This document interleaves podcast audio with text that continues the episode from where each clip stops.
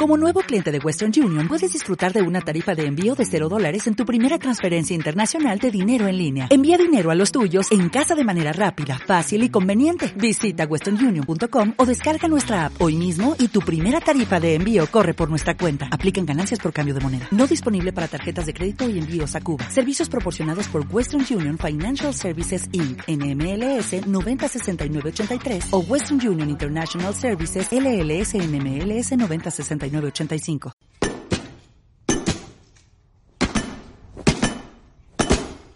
¿Quién ha hecho esto? ¿Quién ha hecho esto? ¿El qué? ¿De qué estás hablando? Correrse en las páginas de esta estupenda revista de cuya existencia fui tan estupendo de comentaros. ¿Has sido tú, Seth? No. ¿No? He sido yo, Franco. Me he corrido en tu puta revista. ¿Por qué? Cuando me la casco un rato acabo corriéndome, colega. Supongo que a vosotros os pasa la misma movida. Una respuesta pedante que te cagas. ¿Por qué no apuntas? Pues porque tengo una eyaculación particularmente explosiva. Es como la manguera de un bombero a lo bestia. Hay que agarrarla y rezar para que no te salpique a los ojos o a la boca. ¿Qué manera de machacársela es esa? ¿No tuviste hermanos? ¿No aprendiste a correrte en un puto calcetín o en un puto Kleenex? No, no tengo hermanos. Crecí en una casa entre mujeres. Dudo mucho que te enseñaran a cerrar los putos ojos y correrte donde quisieras. Te estás mosqueando por una puta revista porno. ¿Pero quién sigue teniendo revistas porno? Bienvenido al siglo XXI, Carcamal.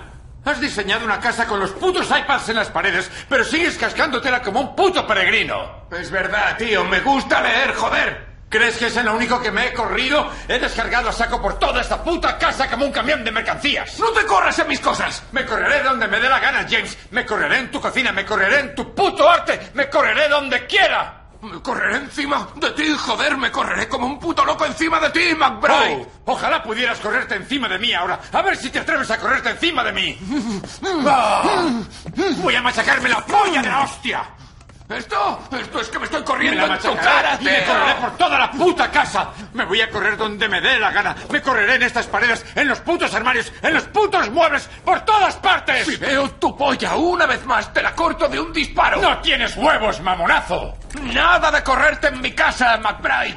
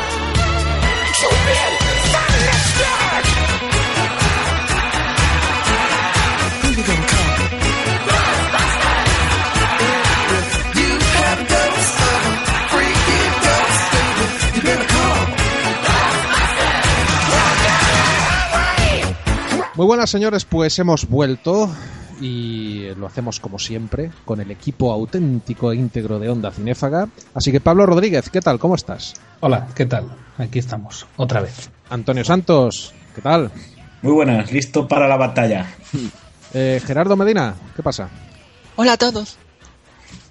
Eres Spider-Man, Versión beta. versión... Spider-Man español, ¿eh? Todo hay que, hay que Sí, matizar. yo- Eso es, eso es, eso es. sí, sí. Bueno, Sí, pero lo eh, de Gallumbo entre- sigue ahí. Sí, pero vaya. Hi everyone. O sea que tampoco hay. bueno, no, no lo dice así, dice Hi everyone. O sea, es que ni se entiende siquiera.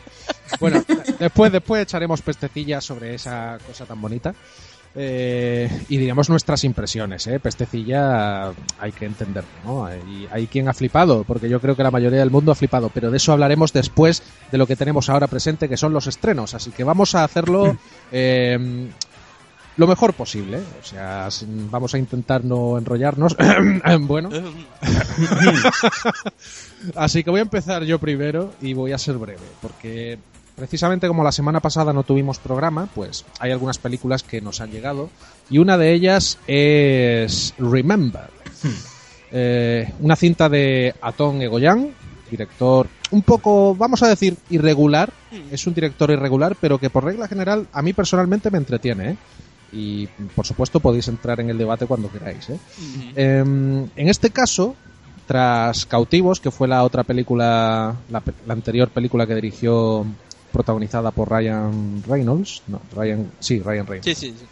Pues en este caso nos lleva a una historia en la que un hombre llamado Zef sufre demencia senil, vive en una residencia y un día pues su buen amigo Max eh, le hace un encargo final porque ya que su mujer ha fallecido pues eh, digamos que, que tiene como una última misión que hay que realizar y, y esta misión trata sobre que debe de buscar al hombre que mató en forma, esto en forma de venganza que mató a sus familias en el campo de concentración de Auschwitz.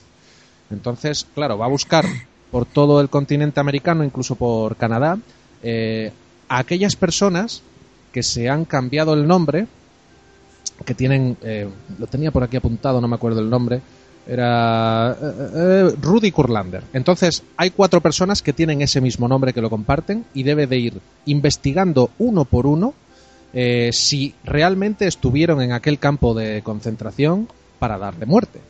Pero claro, hay un problema. Y es que este hombre, como ya he dicho, tiene demencia senil y cada vez que duerme, pues no recuerda nada. Sí, se Es- reinicia. Se reinicia. Empieza a llamar a la mujer, dónde está, y claro, a lo mejor va en el autobús y se duerme y ya no se acuerda de nada. Esto que no recuerda, ah, pues nos recuerda mucho a Memento, eh, por el aspecto de que eh, va buscando su propia venganza y como se le olvida cada cinco minutos, pues se tiene que tatuar. En este caso, este hombre no se tatúa, tiene una carta eh, que cada vez que la ve, pues recuerda lo que tiene que hacer. Bueno, recuerda, se lo tiene que autodecir a sí mismo porque la verdad es que mm, hay muchos detalles en la película que, que van en consonancia. Y bueno, hay actuaciones que la verdad que están muy bien. En este caso, Christopher Plummer Mm. se lo lleva de calle. Es grandioso, hace un papel excepcional. Junto a él sale Martin Landau. Y me gustaría destacar a Dean Norris una vez más, eh, el, el tío Han de Breaking Bad, Sí. Ujú. haciendo nuevamente de policía. Pero señores, qué escena, qué escena. Eso hay que verlo, ¿eh? O sea, se te ponen los huevecillos de corbata, ¿eh? Con esa escena. La verdad que está muy bien la película, en este caso no es una gran maravilla, pero, pero la verdad que está bien protagonizada, tiene su sentido para algunos y me gustaría destacar también que entre algunos de esos rostros de los que interpretan a Rudy Corlander tenemos a gente como Bruno Ganz o Jürgen Prochnow. O sea que aquí hay, hay temita. La recomiendo. No voy a contar nada más para evitar hacer spoiler. Hay que ir a verla. Yo te iba a preguntar si me sorprende, pero ¿sigue vivo Martin Landau? Mira, lo- lo- era un perro, era un perro. Yo, yo es que pensaba que había muerto Martin Landau. Hacía mucho tiempo que no lo vi en el cine y no sé por qué vi una noticia relacionada con que eh, había muerto. Y lo vi aquí en la película y dije, ¿esta película de qué año es? y claro, si es que está vivo, está vivo. Sí, Creo sí. que tiene la misma edad que, que Christopher Plummer. Así que nada. Bueno, eh, vamos a seguir con estrenos. Antonio, tú tienes por ahí un western que tiene pintaza. Sí, sí, además western de raza. Es decir, uno de los estrenos que por desgracia va a pasar más injustamente desapercibidos esta semana, seguramente. Así que quien quiera echarle un ojo, que, que corra porque merece la pena. Es así en resumidas cuentas, se podría resumir como una mezcla entre Centauros del Desierto, así un, un ligero mashup y las colinas tienen ojos. Sea, ahí, ahí es nada. Madre mía. Y, ¿Y de qué va? Ford con Wes Craven. Exactamente, en una noche de borrachera se hicieron el guion entre los dos. Allí en las alturas. Entonces, pues, ¿de, de qué va la película? La película es un western súper clásico, es decir, a los amantes de- del western americano les va a encantar. Eso a ciencia cierta porque tiene todo lo que tiene un, un buen western, que es un...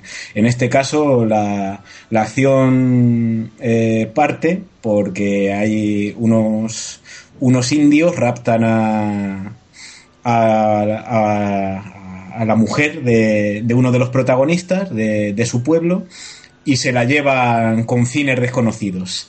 Entonces, pues hay una partida de rescate de cuatro valientes que tiene que, que, que- que van a rescatar a la chica. Y entonces, pues eso, discurre, eh, la película discurre, pues eso, la búsqueda, el camino, el paisaje, las perrerías que les van sucediendo, hasta llegar al final, en el cual ya la parte de western da paso a lo que sería una parte más de género. Es decir, el western se mezcla con el, con el cine más de, de terror y casquería, porque los indios pues que les gusta un poco, no son vegetarianos, entonces les gusta les gusta comer chicha y ahí pues ahí es donde es donde se produce la fusión de géneros.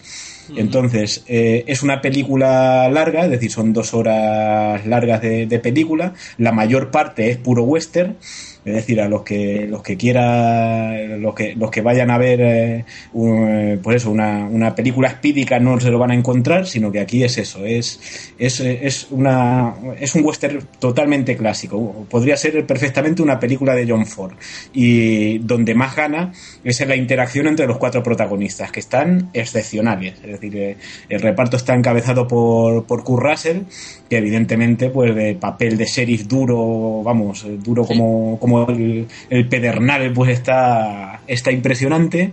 Y luego tenemos también a Patrick Wilson, a Matthew Fox y a Richard Jenkins, que también está fenomenal, que hace el típico papel de, de Walter Brennan, de, de ayudante del sheriff borrachín en las películas de John Ford y está espléndido. Qué raro es- que ese señor esté, esté fenomenal. no, no, además, además, además de fenomenal, está irreconocible. Yo hasta que no llegaron los créditos al final no, no, no, no me lo podía creer. Digo, no, pero este señor es Richard Jenkins, in- impresionante. Es decir, es un trabajo de camaleónico 100%. Y, y es eso. Es decir, es una película que se toma su tiempo, que discurre a, a un ritmo lento pero seguro. Y, y que para los amantes del western es un- una apuesta segura. Pues nada, apuntamos. La verdad que, que tiene pintaza absoluta. Bueno, Gerardo, tú tienes ahí un estreno que ha venido ya directamente en formato casero, ¿no? Sí, ha llegado formato casero. Es una película que se estrenó en diciembre y que me quedé en su momento con muchas ganas de ver. Tengo que reconocer que el hype era ligeramente alto con ella, porque su director había hecho una película que para mí es eh, una joya, que es Truco o Trato. Una película que fue directa al mercado doméstico, tanto aquí como en Estados Unidos. Y bueno, hablo de Krampus, una película muy, muy, navideña, ¿no? Que trata de, de lo que tiene que vivir una familia cuando le visita a las criaturas que, que acompañan al, al Krampus, ¿no? Cuando han perdido todo el espíritu navideño, pues tienen que ser ajusticiados y para que no lo sepa, pues el Krampus viene a ser el reverso tenebroso de, de Santa Claus, ¿no? O sea, viene, viene a castigar, no a recompensar, ¿no? Eh, la película es que empieza de una manera excepcional. La, la escena inicial, los créditos iniciales es que son, son una maravilla. Eh, son dos o tres minutos de, de pura risa, lo- los créditos iniciales. ¿eh? Y lo único que de lo que hace eh, uso es de mucha mala leche y cámara lenta, cámara hiperlenta. Eh, el problema que tiene la película es que después ya no, no tiene ese nivel de mala leche, ¿no? Que se, se echan falta, se, se queda un poquito blandita para lo que para lo que podría haber, para lo que era ese comienzo y para lo que había sido la película anterior de, de su director, ¿no? Aquí ya juega con un, presupuesto más elevado y se nota que ha tenido que, que pasar ligeramente por, por el aro de, de, la, de la compañía que si no me equivoco era la Universal, sí, la Universal. Eh, pero de todos modos, mm, una película entretenidísima, es una, es una hora y media que se te pasa en un suspiro y eso que no arranca prácticamente hasta la hora de metraje. Pero es una hora de metraje que, que bueno, se, se deja ver, ¿no? Pero es eso, le falta mucha mala leche y cuando ya empieza lo bueno, pues dura demasiado poco, ¿no? Trata de ser un, eh, un homenaje al cine, a ese cine que producía Spielberg en los 80, sobre todo Gremlins, ¿no? Es lo primero que te viene a la, a la mente cuando ves la, la película, sobre todo las criaturas que, que van a tocar las narices a la, a la familia, ¿no? Eh, pero se hace corto, se hace corto lo, lo que viene después, se hace corto. Buen reparto, sí, un buen ritmo, pero podría, podría haber dado mucho, mucho mucho más decir la película, la verdad. Pero tengo- es eso, que tengo que decir que iba con, ligera, con un hype ligeramente alto, ¿no? De hecho, en el momento que he visto que, que ya estaba ya disponible ya en formato casero, eh, he tenido que correr a, a pillarla. Porque tenía muchas ganas de verla, pero claro, no, no ha, no ha cubierto mi- mis expectativas como yo, yo esperaba. Y lo que espero es que este señor, pues, tire la próxima vez de, de algo más, más discreto, no algo para, para Universal y una gran compañía, sino que haga algo como lo que hizo en Truco o Trato. Que sé que aquí, no sé si Antonio la vio, pero sé que, que Pablo sí, sí le el diente en su momento. Por supuesto. Y la disfruté mucho. Me Sí, gustó sí. un montón. Pero vamos, que es una película para, para ver, pasar el rato y, y ya está, no, no, no es para pedirle, no es para pedirle nada más, ¿eh? Bueno. Pues para los muy fans eh, del Mm. género, su- supongo. Sí. Y mm, Pablo, ¿tú tienes alguna película por ahí? Porque a nosotros nos, nos quedan todavía algunas. eh. Sí, pero tengo, no un- tengo miedo, tengo... Pero no, miedo. no- no es un estreno, ¿eh? ¿No es un estreno? Bueno, pues No, llévanos, no, no. llévanos a tu sección. Pero espera, si estabas viendo cine nuevo, ¿qué ha pasado? Ya. Eso digo yo. No, vamos a ver, es que es que no me has entendido el concepto de cine nuevo. Cine nuevo quiere decir películas que yo no he visto nunca, no quiere decir que sea va.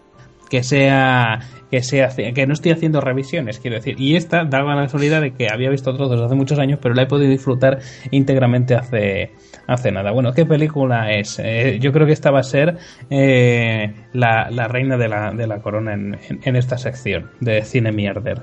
Eh, bueno, es Troll 2, ¿vale? Una película de 1990 de, de factura italiana dirigida por Claudio Fragasso. Eh, ya sabéis que este, a este señor le hemos podido ver en, un montón de, de fregados eh, italianos del cine más serie Z y, y, y- y zarrapastroso. Bueno, sí, eh, podemos hacer un, un breve recorrido. Eh, ha participado en Apocalipsis Caníbal, en Leviatán, año 225 después del Apocalipsis, Skulls Ven- Venganza India, terminó el trabajo que Lucy Fulci dejó a, a la mitad con Zombie 3, luego también hizo Zombie 4, After Death en el 89 y al año siguiente hizo este Troll 2. Bueno, hay que matizar una cosa. Eh, Troll 2 no es una secuela de, de Troll, la, la película de, de John Carl eh, que era Toro que el Troll, eh, del 86. Lo que pasa es que, claro, como no, los eh, avispadísimos productores vieron que había una posibilidad mucho mayor de sacar eh, dinero de los bolsillos de los espectadores, haciéndola pasar como si fuera una secuela de, de Troll. El caso es que la película en realidad no, no trata de ningún troll, porque en realidad no aparece no aparecen trolls en la película, sino que aparecen goblins, que yo que yo sepa no tiene nada que ver lo uno con lo otro. Bueno, el caso de qué va.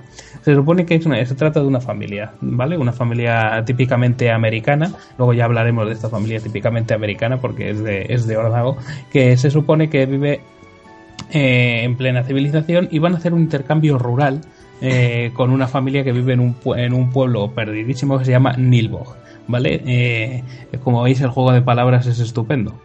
Eh, el caso es que esta familia, la familia White, se instala en la nueva casa de verano y se tardan, eh, poquísimo, vamos que nada más llegar en darse cuenta de que algo está pasando eh, ahí. Exactamente se dan cuenta de que los eh, habitantes de ese pueblo son seres diabólicos, es decir, son goblins que han adquirido forma humana y que a partir de una serie de especies de papillas verdes de vegetales lo que quieren hacer es convertirles a esa familia en vegetales para zampárselos. No sé, porque como no comen carne, son plenamente vegetarianos, para comerse a una persona la tienen que convertir en vegetal. Es así, la gilipollez del argumento es, básicamente esa. El caso es que la película en sí es, es, un, es un despropósito que, que la eleva a la categoría de pieza de culto. O sea, eh, eh, va, va de un extremo a otro. Eh, por supuesto, hay que estar muy entrenado y muy sembrado en este tipo de cine para poder apreciar sus, sus virtudes, que no son precisamente pocas, y sus virtudes radican precisamente en que la película en sí es una mierda. O sea, y es que o te la tomas a cachondeo o no o no hay no hay más tutía vale la película está producida por la productora Film, eh, Film- eh, Filmy Rage que era una productora italiana ¿Mierder? ¿Perdona, Filmierder? Sí, Filmierder, eso es. Era una, una productora eh, italiana pues que se dedicó a hacer un montón de películas de bajo presupuesto. Eh, yo sigo defendiendo el cine italiano por encima de, de todo porque hay muchísimas películas que precisamente eh, es esa falta de, de medios y esa lo que al final acababa repercutiendo para bien en que se curraran muchísimo más los argumentos, que aprovecharan los pocos recursos y al final acaban saliendo películas que merecían mucho la pena. De hecho, hay un montón de películas de terror que, que la verdad es que merece la pena ser rescatadas. Y además, y concretamente de esta productora, aunque claro, esta productora tenía productos de lo más opuestos, porque podíamos ver esta Troll 2, también podemos ver cosas como Tiburón Sangre Profunda, siempre intentando aprovechar el tirón de, de otras producciones de mayor calibre y además concretamente eh, películas norteamericanas, pero bueno.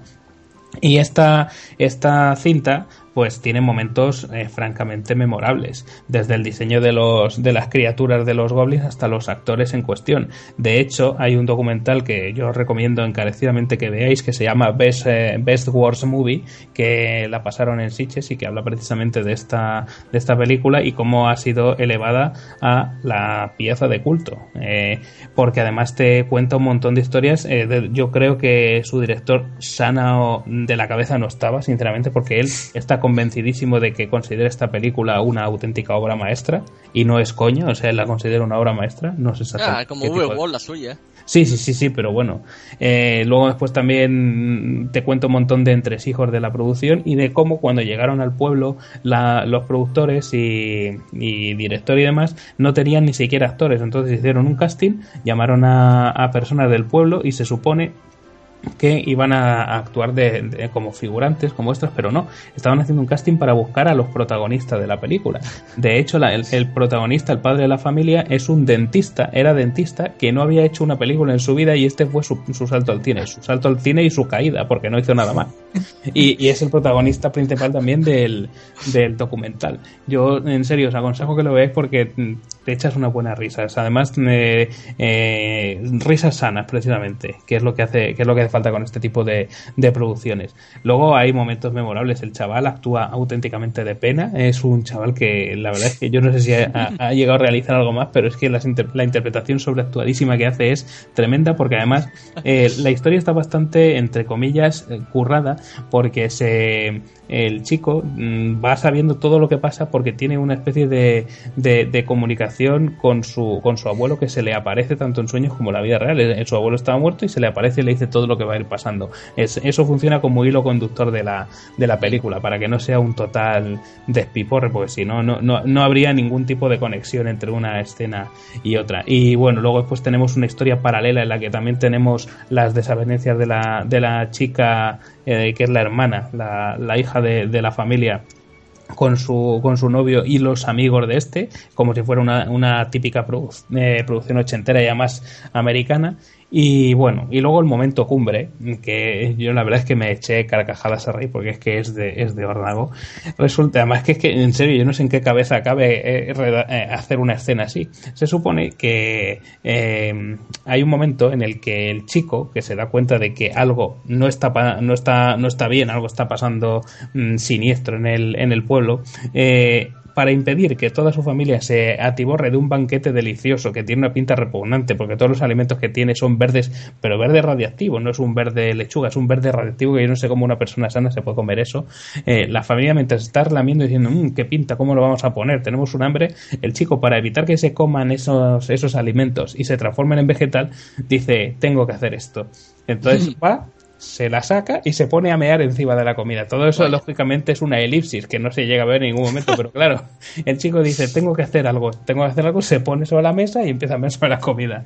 Claro, entonces el padre le dice, eh, es que la frase es buenísima, pues le dice básicamente, en esta casa tiene que haber disciplina y tú te has meado en la disciplina. Digo, pero bueno, la, película es un, en serio, es una, una, cinta que si no estás acostumbrado a ver eh, películas cutres, eh, lógicamente yo te aconsejo que pases, que la pases por alto. Pero si... ¿Eh? ¿Me estás diciendo que la veas? Por supuesto, tú la tienes que ver, Gerardo. Tú estás ya eh, embregado en este tipo de, cine. Y además que eh, hay una diferencia muy clara entre una, un espectador que, que no, no puede no puede hacer ningún tipo de, de excepción y, una persona que ya está, pues eso, acostumbrada a ver este tipo de, producciones. Y aparte que es, es, para pasárselo bien, es una película sana, es una película pues que se hace muy, muy entretenida, que ni siquiera es un coñazo, porque luego hay películas que siempre al final te acaban aburriendo, pero es que esta tiene un ritmo endiablado. La verdad es que en la película, pese a que es una auténtica eh, cagarruta, vamos, eh, está, está bastante bien. O sea que es que es bastante eh, paradójico todo lo que estoy diciendo, pero eh, hay que verla para entender lo que, lo que digo. Luego seguramente más de uno me dirá que si no tengo ni puñetera idea, que si esto no es cine, vale, esto es un tipo de cine muy especial, quien quiera tenerlo en cuenta que lo tenga y que no, que se vaya a ver otra cosa. O sea, es lo que hay. Es, es cine que hay que tener en cuenta porque está ahí. Es serie Z, es cine barato,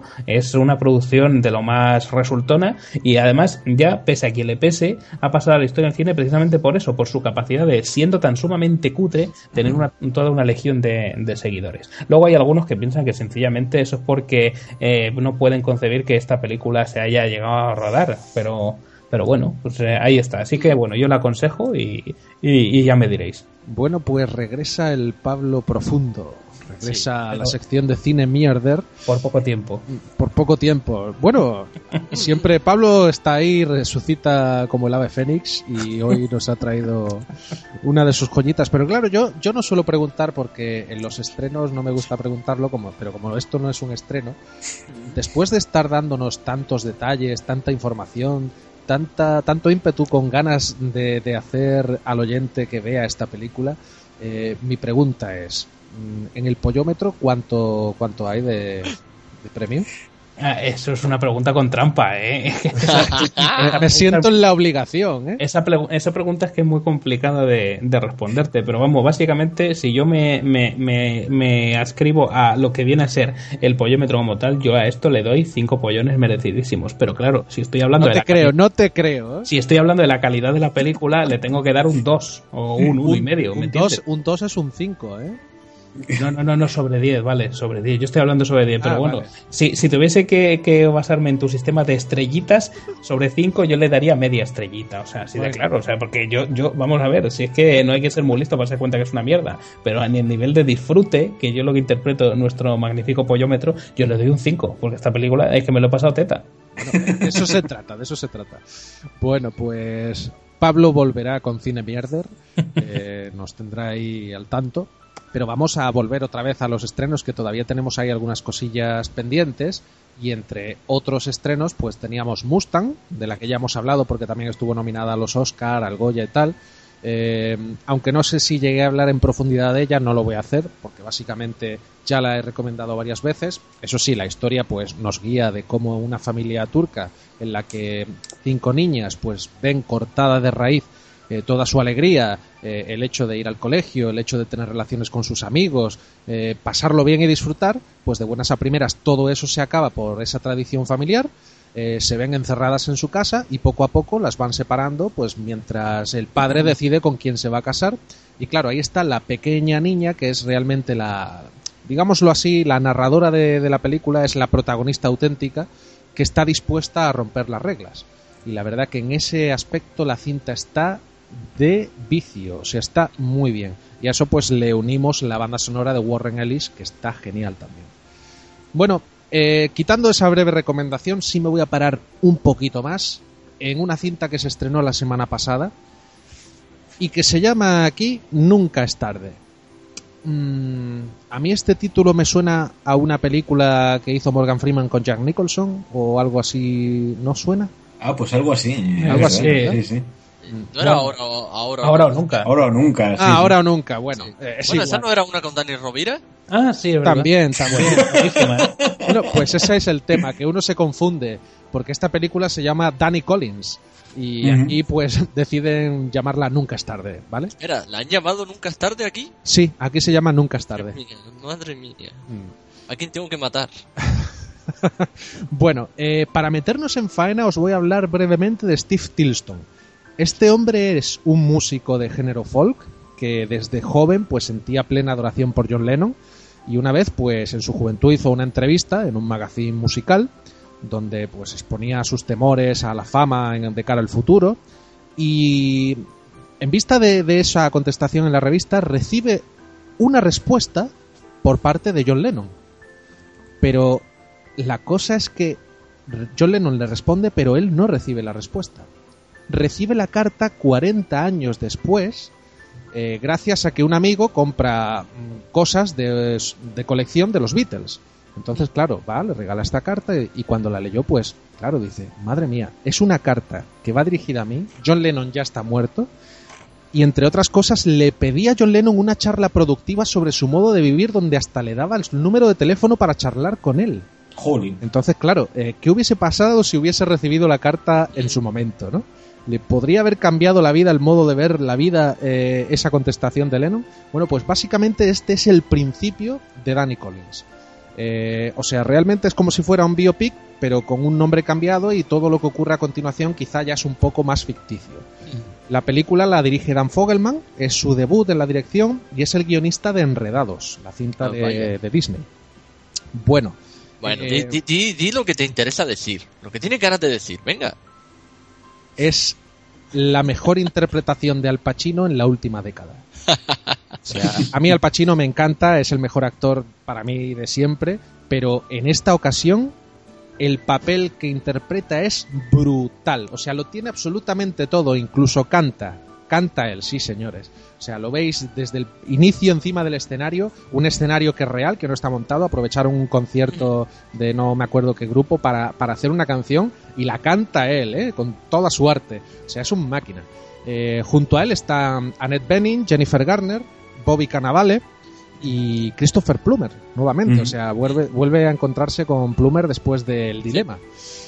Y la verdad, la película es emotiva, es una comedia con tintes dramáticos, un poco familiar, va evolucionando. Quizá a lo mejor al final se vuelve un pelín blanda, pero yo no se lo voy a achacar porque la verdad que tiene un ritmo impresionante, sobre todo por la interpretación de Pacino, y cuenta cosas que la verdad que se me hacen muy interesantes, como el simple hecho de, de estos músicos que fueron estrellas en su día y que hoy pues se alimentan de viejos éxitos. Eh, porque a fin de cuentas, mm, cuando la gente va a un concierto, lo que pide son los éxitos. Entonces, claro, no hay hueco para la novedad. Este hombre quiere componer cosas nuevas, quiere cambiar su repertorio y esto pues lo acaba frustrando porque llega un momento en el concierto, no, no, la nueva no me la cantes que no me interesa, yo quiero escuchar los bombazos de tu época. Y esto pues me remite a, a viejos iconos de la música como Rod Stewart, ¿no? Rod Stewart lleva eh, encadenando discos de reliquias y clásicos año tras año.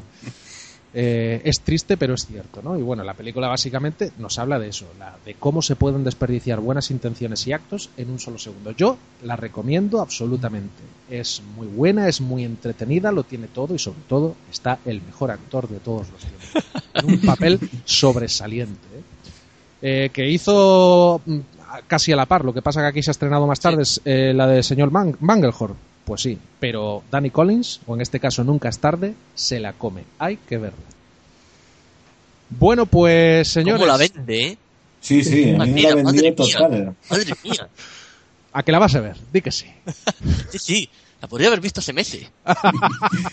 Bueno, hay que recomendar a los oyentes una cosa. El viernes pasado se reestrenó, eh, claro, esto será en cines muy limitados, eh, los tres colores, azul, rojo y blanco de Kieslowski. O sea, ha tenido una nueva, una nueva remasterización para ver el- en el cine. O sea que Menuda joya. es una buena oportunidad porque la verdad es que eso Sí.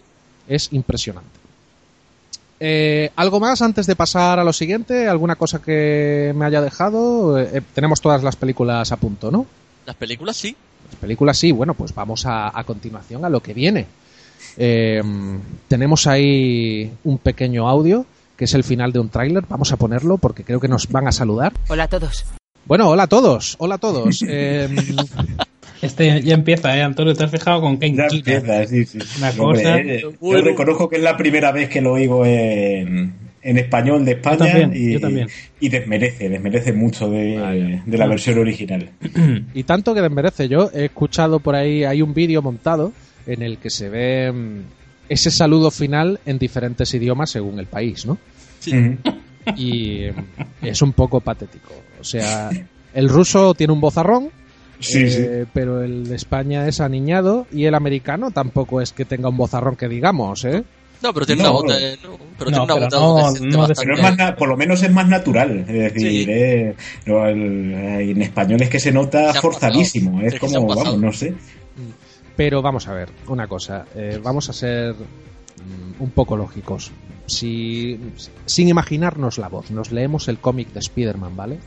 Y mm, realmente que es el personaje más cómico, digámoslo así, de Marvel, mm, dudo yo que este se presentara así.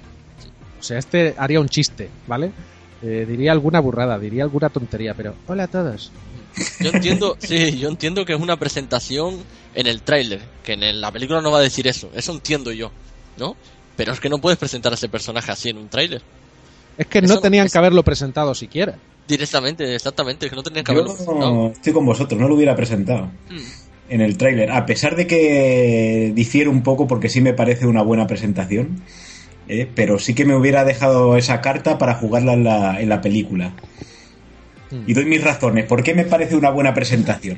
Pues porque no, no se puede molar más que aparecer y quitarle el escudo al Cap. Es decir, es que eso es un puñetero icono. Ya estás, con una sola imagen estás diciendo, este tío es la bomba. Madre mía. ¡La Eso bomba! Es como- yo como Hombre. lo veo. Es decir, es, es, es- es algo, algo icónico. Bueno, Vamos vamos, a- a ir por Vamos a ver, vamos la bomba, perdona, la bomba es ver a Ben Affleck tocho. Estos que se ponen a saltar por los aires, No, por no, favor. va- vamos, Hombre, no- cada no- uno en su lugar. A mí como, como Spider-Man, pues sí me gusta. No sé. Venga, va, a eso es a lo que voy. Vamos a dejar DC aparte. No, no ensuciemos el nombre de DC. Eh, a ver, en primer lugar, hablando de Spider-Man, que es la gran sorpresa porque eh, la- las reacciones de la gente han sido multitudinarias, eh, el 90% diría yo, a favor, flipando, eh, aquí está lo que queríamos ver, que si tal, que si cual. Eh, el traje. Pablo, ¿a ti el traje te mola? Yo te lo dije por vía privada en nuestras Por eso conversaciones pregunto, nocturnas y a mí el traje sí me gusta. Eh, eh, eh, eh, eh, y voy a matizar. Eh, pero a mí el traje me parece que está muy fiel a la época ochentera de, de Spider-Man. ¿Y para Eh, qué quieres llevarlo a la época ochentera? Pues Estamos en porque- 2016. Ya, pero me apetece ver ese tipo de traje en pantalla. Eh, al final, quiere ver cine nuevo. Claro, a mí lo- el- los trajes nuevos de Spider-Man pues no me han desagradado, pero siempre acaban desvariando a más, eh, mm, pues yo qué sé, no sé, que, que, que que no me desagradaban, pero oye, este tampoco me ha, me ha parecido que esté mal. Yo lo que sí que veo en el cómic, en el cómic, perdóname, en el, en, en el tráiler es que está eh, sin pulir, o sea, es un... eh, aquí tengo que, po- que ponerme de, de parte de Antonio, lógicamente, pues me, me parece una presentación buena que me hubiese ahorrado por supuesto, me lo hubiese reservado para la película y no hubiese tenido que hacer un efecto muy pobre, porque hay que reconocer que el Sí. efecto es pobre eh, y está sin pulir, hecho a toda prisa únicamente para llamar la atención del espectador. Que a fin de cuentas, la gente estaba pidiendo que apareciese Spider-Man de una puñetera vez. Porque Sí, si os que en los medios, eso. la gente ya estaba en plan enfermizo. ¿Y cuándo vamos a ver a Spider-Man? ¿Cuándo vamos? Y luego pues le ponen a Spider-Man y la gente se queja. O sea, yo esto la verdad es que no lo entiendo. Sinceramente no lo, no lo comprendo. No El ser humano ¿eh? o es idiota quejarse o. eh, hombre, en un montón de medios yo he leído gente que se ha quejado de ver a Spider-Man. Pero no se ha quejado de ver a Spider-Man, se ha quejado de que está hecho por ordenador. Sí. ¿Y cómo estaban hechos los Spider-Man de, de las otras películas? Claro, pero no se notan. No, hombre, es que esto ha sido. Buen- bueno, eh, ¿será que yo tengo... eh, yo que con los efectos de ordenador soy muy tiquismiquis, ¿eh? Sí, pero vamos a ver, me está hablando de películas de principios del 2000 y estamos en el 2016. Y esto es un tráiler, es un avance. Ya, O sea, es es, que- es como decían, eh, cuando vendieron el tráiler de Hulk, el primer Mm. Hulk de Ann Lee, Sí, eh, sí, eh, el Hulk ni siquiera era verde, porque te Mm. mostraron el tráiler tan apresurado Sí, que ni siquiera estaba pulido. Pues en este caso les ha pasado exactamente igual. Pero ¿por qué Eh, hacen eso?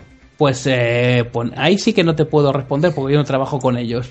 Pero Yo creo vamos, que por- básicamente es eso, por, por rapidez, darle por- carnaza a las masas, claro, porque no es, no es otra cosa. Sí, pero eh, estamos decir, en lo si queréis mismo. ver a Spider-Man, os vamos a dar a Spider-Man. No, no, no, muy mal, porque mm, vamos a ver, vamos a ser serios. No, no estoy diciendo que sea una buena estrategia. No, yo- no, sí, sí, estoy, Sí. estoy de acuerdo. Pero es a lo que vamos. Spider-Man va a salir como mucho cinco minutos. Claro Sí. que va a salir como Sí. mucho cinco minutos, claro que sí. Y, y- y ese es el problema, que se han cargado la, pues la sorpresa, que en el fondo era una sorpre- un, un secreto a voces. Pues todo el mundo sabía que iba a salir espía, porque de hecho es que ya lo habían dicho. Pero si desde un principio se hubiesen callado, hubiesen cerrado la boca, porque el problema que tenemos Sí, ahora en el, en el cine, eh, el problema es que hace, hace 20 años, 30, no teníamos eh, los medios que tenemos ahora. Y Internet está muy bien, pero al- a fin de cuentas es también un veneno. ¿Eh? Y, y se carga la mayor parte de, de- de- de la trama, de la ilusión que le puedas poner a una película, la capacidad que tenga el espectador de, impresionarse. ¿eh? Déjame, déjame que te comente una cosa. Eh, esto no es una teoría, esto es una verdad. Mira, eh, esto no lo iban a mostrar. O sea, la gente iba a ir al cine esperando ver Spider-Man. Iban a crear esa, esa, esa ansia del público de decir, ¿va a salir, no va a salir? Una incógnita. Porque se decía, pero no se sabía. Sí, sí, sí. Eh, creo que sé por dónde vas a ir. vale. Bueno, eh, Me voy a reír. han- Marvel ha hecho una campaña Mm. una campaña en contra diciendo que las estadísticas dicen tonterías a punta pala diciendo que Batman contra Superman Sí, se exacto, iba a comer iba a un ahí. mojón. Que- que iba- pero están viendo que, que se van a cagar por las patas abajo y entonces Mm. han dicho ¿qué hacemos? ¿qué hacemos? Pues vamos a enseñar a Spider-Man. Y, y lo han hecho a toda prisa. Eh, Exacto. Ujú. Lo cual no dice mucho a favor de Marvel. Pero de todas formas llevan, llevan ya mucho tiempo diciendo que iba a salir. Han tenido tiempo de sobra, de sobra más que para preparar mm, 20 segundos de imagen, que eso se lo podrían haber currado perfectamente, no tenía que esperar a que estuviese rodado nada, o incluso haber hecho alguna aparición que solamente se mostrara en el tráiler como hacían eh, muchísimos años atrás. Tú veías imágenes que luego no aparecían en la, en la película, vamos, yo creo. Yo, respondiéndote, eh, volviendo a la pregunta principal, si me ha gustado el traje, el traje sí me gusta. Otra cosa es la animación, que efectivamente me parece que es un mojonaco. Eh, luego, por supuesto, yo tuve el acierto de ver el tráiler, por supuesto, en su versión original, que a fin de cuentas, luego la voz tampoco define mucho, pero eso sí, lo que yo esperaba, sinceramente, alguna gracieta de, del trepamuros, eso desde lueguísimo. Más que nada porque es lo que hemos dicho todos, el cachondo de, de, de, de Marvel.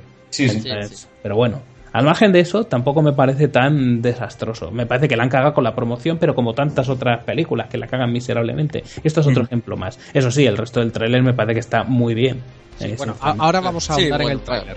Pero otra pregunta que os lanzo, señores. Para esa escena en la que Spider-Man solo se le ve saltando encima de un camión, ¿de verdad hacía falta hacerlo por ordenador? ¿No puedes poner al chiquillo con un traje? Pues por eso te estoy diciendo. Por eso te estoy diciendo que han tenido tiempo más que suficiente para rodar dos minutos en condiciones. Pero eso es porque son así de cutres y todo ahora hoy día se hace por ordenador. No haces nada. Y, incluso si hubiesen rodado las últimas películas también echando mano del ordenador, porque adaptar a Spider-Man era, era algo bastante complicado. eh. Eh, era, era un personaje difícil de adaptar sin avances tecnológicos, ¿vale? Pero es que las otras películas también, las anteriores, también los efectos cantan un huevo. Eh, A mí tanto efecto digital me acaba mareando. Eh, que este es malo, de acuerdo, sí, pero es que lo iban a hacer con ordenador porque, porque les sale de ahí. O sea, es que es a lo que van a recurrir, no van a recurrir a otra, a otra forma de hacerlo. No, el, el cine como tal, el cine eh, artesanal ya murió hace ya mucho tiempo. Es una pena, porque yo estoy ahí, Dante, sí que estoy contigo, porque Ujú. tú ves los vídeos del chaval entrenando y es que lo flipas. El tío te pega unos saltos y te hace unas piruetas que alucinas Pues claro en que- colores. Claro que eso hubiese quedado Lo puede hacer, eh, lo puede hacer en realidad, Mm. pero, pero vamos, con la gorra. Claro. Hu- Hubiese quedado muy bien, desde luego, más realista, con el traje sin, sin pasar por ningún filtro de, Sí. de ordenador. eh, hubiese quedado, pues, lógicamente, eh, bien. Mm. Pero, pero han, Mm. han visto que Deadpool mueve los ojos y entonces han dicho sí. a este hay que animarle los ojos también. Va a ser el primer Spider-Man que se le muevan. Em, iba a decir otra cosa al respecto, pero se me ha ido. Ah, bueno, sí, ya, ya lo recuerdo. Vamos a ver. Em, está claro de que esto, aunque se llama Civil War, ya lo hemos comentado, no puede parecerse al cómic mm, en nada, porque no hay batalla suficiente ni hay personajes para hacer esa gran batalla. No esa mini batalla que, que se ha visto por ahí con esos Sí. memes mm, que son muy graciosos, la verdad, em, sobre grandes batallas en el cine, ¿no? Pero, pero vamos a ver. Se supone, por lo que ya intuimos en el tráiler, que Spider-Man va en el equipo de Iron Man, ¿no? Em, Y claro, si nos guiamos por el cómic, que sí que han cogido algunas ideas base del cómic, evidentemente, em, Spider-Man, ya que está en el equipo de Iron Man, este acaba trabajando para él. Iron Man le hace un traje a Spider-Man. Tú eso lo sabes, Antonio. Sí, sí. Em, aquí no vemos nada de eso. Podríamos haber visto un traje totalmente diferente y nos hubiese dejado la cara partida, ¿no? yo es que a mí personalmente el traje Sí, yo- de la Civil War no, no, sí, sí, no lo compro. No, no, yo tampoco. Es horrible, es horrible, estoy de acuerdo. Pero ya que hacen algo así, mm, con ese traje que se puede poner de la forma que quiera realmente, pues. Claro, pero ahí, ahí yo creo que la premisa es que la primera vez que vas a presentar al personaje dentro del universo Marvel, lo tienes que presentar en su forma clásica. Y a mí me parece bien. Es decir, eh, dejarte de historias que ya tiempo habrá de innovar y vamos a poner a un Spider-Man con un traje reconocible.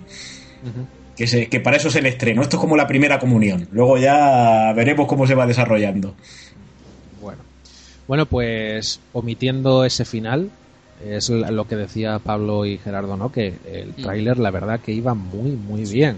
O sea, la verdad que promete, tiene mucha acción, tiene leña y se ve serio. No hay Sí. muchos chistes por ahí de, de Tony Stark. Os- ha molado, ¿no?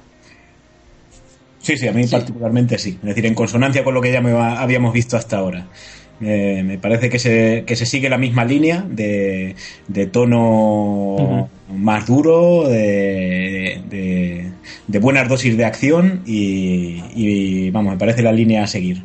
Y yo tengo ganas de que le partan los morros a Iron Man, que me, que me cae muy gordo últimamente. Por eso me jode que Spider-Man vaya con, con Iron Man, porque eh, era de los personajes que me gustaban más de Marvel y junto con el Capitán y, y me cago en la leche. Bueno. Yo lo único que espero es eso, que aquí yo creo que por lo que hemos visto la cosa va a ser un poco así, que lo- por lo menos los personajes principales o los que el Capi Mm. e Iron Man, que son los que digamos los respectivos adalides de ambos bandos, pues se, le- se les ve más razonables y no tan cogidos con pinzas, con personalidad unidimensional que tenían eh, en el cómic, por mucho que se le ponga por las nubes. Sí, sí, sí. No, eh, estoy de acuerdo contigo. ¿eh? Eso sí, te, te hago, te hago un spoiler, Pablo. En el cómic, Spider-Man es uno de los que primero se arrepiente de estar en el equipo de... Me imaginaba, me imaginaba que algo de eso me ibais a decir, así que mira.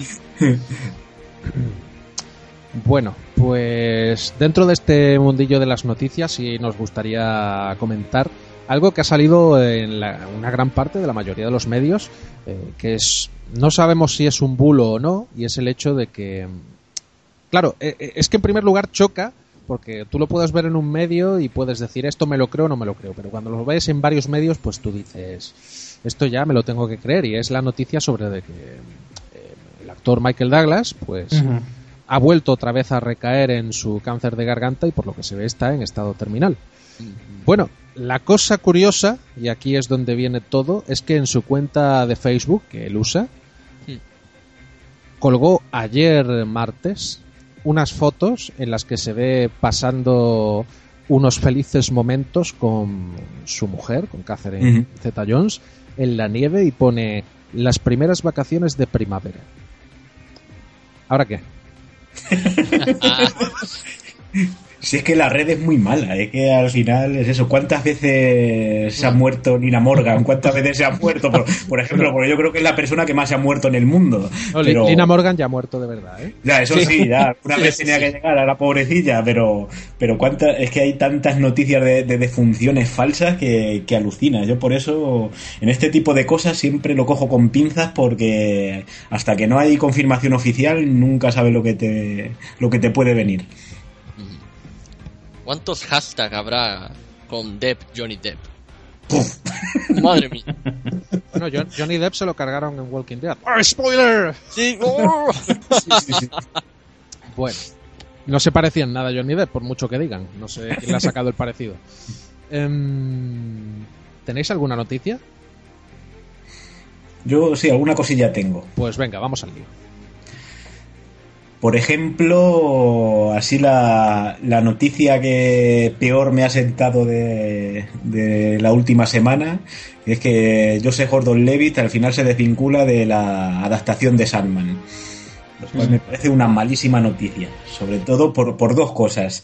La primera, porque es un tío que parecía que se iba a tomar las cosas en serio y, y que sabía, parece que tenía las ideas claras de cómo, de cómo adaptar un, cómic mítico y que es muy difícil de adaptar y es muy fácil que, que si no se toma con la, con la debida seriedad se vaya la cosa de madre y se, y se acabe con una tontería. Y la segunda, que ya es la segunda vez que New Line la lía. Es decir, que, que coge algo que parece que tiene buena pinta y que y que está, es decir, New Line ahora mismo es filial de Warner, para que no, para que no esté al tanto. Y entonces al final Warner le va pasando determinadas historias para que las desarrolle. Y esos desarrollos ya hay dos ocasiones en las que no se han llegado a, alcanzar cuando ya estaban muy avanzados y, y tenían perspectivas serias. La primera fue It, que fue la adaptación que quería hacer eh, Fukunaga de, de la novela de Stephen King y luego esta. Y parece ser que, que en los dos casos ha sido por, por motivos, eh, digamos, motivos de despacho. O bien que no se le quería dar presupuesto, o, o bien que es lo que más se rumorea, que se, se, se quiere. eh, digamos que, era, que, que los ejecutivos quieren meter mucha mano en la historia. Y eso nunca es buena idea. Hombre, y Sandman es muy difícil. O sea, no, Sí, sí. es, no es una.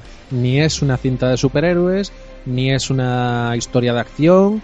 O sea, meterse ahí, mm, eso es para un público muy específico que no voy a decir que haya leído el cómic, pero básicamente en este caso sí. Sí, sí, sí, sí. porque mm, por lo que digo, es una historia que realmente como no la lleves como tal, al final acaba siendo un fiasco, que no es ni siquiera un Watchmen, ¿eh? No, no, no. no. Watchmen tú lo haces al pie de la letra como lo hizo Zack Snyder y también es verdad que le gusta a cierto tipo de público, Sí. Pero esto va un poquito más allá. Y, y puede llegar a, a desesperar a, a más de uno. Y si en este caso Joseph Gordon-Levitt ha decidido largarse, pues yo me aupo también con él. O sea, si Sí, esto sí. lo van a seguir haciendo y sigue para adelante el proyecto sin él, yo, yo creo que eso va a ser un fiasco. No, yo creo que, está, que el proyecto se, está parado desde que se ha bajado de- del caballo. Es que lo mismo que pasó con, con los de Fukunaga, es decir, son dos, dos creadores, en este caso, que quieren tener mucho control y saben muy bien la dirección que tiene que llevar y que cuando le quieren hacer dar un volantazo, pues directamente se bajan de se bajan del coche. Bueno, eh, señores, hay confirmación. Para 2019 llega nueva entrega de Indiana Jones de mano de Steven Spielberg con Harrison Ford, sí señor. Sí. Claro, esto ya viene, si es Lucasfilm, pues viene ya Sí. eh, con el sello Disney. Sí. ¿Qué? Eh, buena noticia, ¿no? ¿O estáis reticentes un poco? Yo no, vamos, Yo no, yo yo- estoy a, a tope con, con la idea.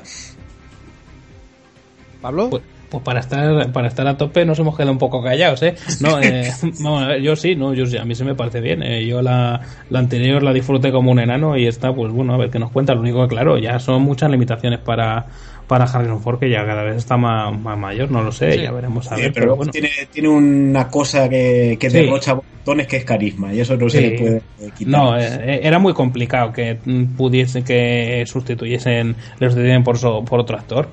Eh, yo creo que es una evolución de- del personaje muy clara. Si hubiesen cogido a otro, al final, eh, ¿qué hubiesen acabado haciendo? Pues una, yo qué sé, una historia anterior o... No sé, aquí ya podemos ver una Mm. progresión del, del personaje. A lo mejor hay nuevas ideas. Sí. Sí, hombre, ya puestos, yo te lo digo así. Yo no quiero ver un spin-off de Han Solo. Yo hubiese preferido las historias de Han Solo y Chewbacca. Eso habría sido la leche. Plan abueletes ahí con los criminales mm, haciendo eso. Eso Sí, habría sido buenísimo. sí, sí. Bueno, eh, ¿tenéis alguna noticia más o damos paso ya a la siguiente parte? Yo una, Eh, una ligera sí. tengo. Venga, una ligerita, vamos. Una ligerísima. Bueno, que sepáis que vamos a tener décima entrega de la saga Hellraiser. Eh, ya se ha publicado un... ¡Qué un- ligero! Sí, sí, ligerísimo, ¿eh? No, quiero, con ligero quiero decir que me voy a dar prisa para no enrollar. Pero, pero Pablo, la sección de cine mierder ya terminó. Oye, perdóname. Estamos hablando de Hellraiser, no me fastidies. De Hellraiser 10. Hellraiser 10. Eh, está dirigida por Gary Tony Clive, el especialista de efectos especiales. Y va a contar con Paul T. Taylor, es decir, que no vamos a tener a Doug Bradley otra vez haciendo de Pinhead. Eh, Eso es lo que hay. El póster eh, es una cutrada. ¿eh? El póster que ha lanzado Dimension Films es bastante feo, bastante malo, pero por lo menos da un aspecto, una idea del aspecto que va a tener Pinhead y yo creo que va a contentar a la mayor parte de los fans teniendo en cuenta el desastre de la, de la entrega anterior. Eh, simplemente sale Heather Langenkamp, es decir, nuestra queridísima Nancy de Pesadilla en el Street, en un pequeño papel en la película. Así que bueno, habrá que estar atentos. Es para 2017. Termina, Gerardo. Eh, bueno, algo rápido. Tenía que terminar con DC, ¿vale? Y es que ya se han sabido ya eh, las estimaciones de la preventa de entradas de Batman contra Superman. Ya se va conociendo cómo va haciendo la, la taquilla de la película antes de que se estrene. Y eh, ha hecho por ahora 25 millones de dólares. Parece que no es mucho, pero rompe el récord que hasta ahora tenía eh, Ven- la primera Vengadores, Deadpool y Fast and Furious 7. Así que, señores, esto va a ser un pelotazo. Oh, Hombre, yeah. pero si es que quien lo dude está loco. eh, Eso, eso Hombre, es así. Eh, cuidado, los Marvelitas lo dudan, ¿eh? No, no lo dudan, no quieren, no quieren, que es diferente, ¿eh? Buah, eso me parece, me parecen tonterías. Esto de la, la Guerra Fría, Estados Unidos, Rusia, hace ya mucho tiempo que, que pasó a la historia. Gracias a Dios. No sé qué decirte, Antonio, pero bueno. Ya, Joder, ya- es que con lo, con lo bueno que es quedarse con lo mejor de cada casa. ¿Por qué vas a elegir, ¿por qué Sí. vas a elegir pudiendo abarcarlo todo? No, pero en este caso Gerardo, es que claro, ha generalizado. Ha dicho Marvelitas, pero yo no diría Marvelitas, yo diría Marvel. Marvel Sí, eso sí, ahí, ahí vamos, ahí estoy Sí, sí. contigo al 100%. Es Ahí decir, no hay tanta- Tiene que no estar ahora que rechina. Bueno, pues vamos a dejarlo aquí, señores. Ya regresaremos que, bueno, la semana que viene ya se estrena Batman contra Superman, así que en breve tendréis un especial sobre el tema, ¿no? Porque, bueno, yo creo que lo dejo caer, podríamos hacer un especial de Batman y Superman pronto. Y podríamos hablar de Superman 4. Sí, pero eh, esa requerirá un programa entero para ello. Sí, sí, sí, te la dejamos enterita, Pablo. Sí, sí, sí. Te recrees. Bueno, vamos a directamente al estereográfico de 007. Hoy toca Solo se vive dos veces, así que vamos a escuchar el primer audio de inicio, que en este caso es una conversación que mantiene eh, James Bond con una de, de las villanas despampanantes y nos metemos un poquito en faena.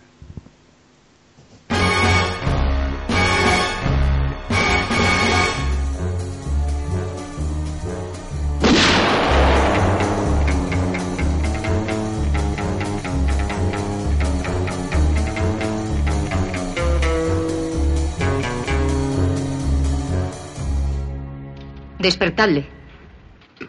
¿Ha terminado? ¿Dónde estoy? Está en mi camarote del Nimpo. Dejádmelo a mí ahora y esperad fuera. Cerrad la puerta. Le tengo en mis manos. Pues aprovechese. Diga, ¿con quién trabaja? Empire Chemicals, ya lo sabe. ¿Todos los empleados llevan armas? Cuando están de viaje, sí. ¿Y por qué andaba husmeando por los muelles? Me gustan los barcos. Hace años fui marinero. Está mintiendo.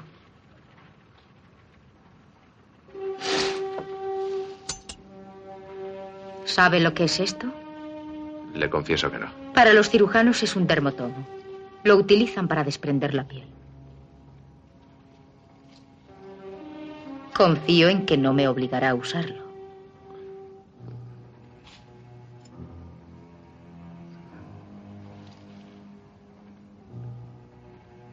¿Qué hace una chica tan encantadora en semejante lugar?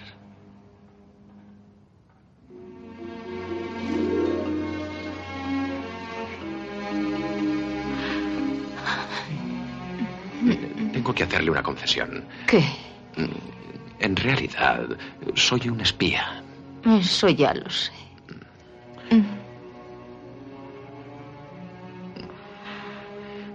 La supongo enterada de que los secretos industriales son un buen negocio. Mm, mm. Pienso robarle a Osato el nuevo procedimiento de fabricación del glutamato monosódico. Mm. Y. Bueno, eso vale 300 mil dólares. ¿Tanto? Lo compartiré todo contigo si me sacas de aquí y me llevas a Tokio. No es mala oferta. ¿Qué me contestas? Que no puede ser. ¿Por qué?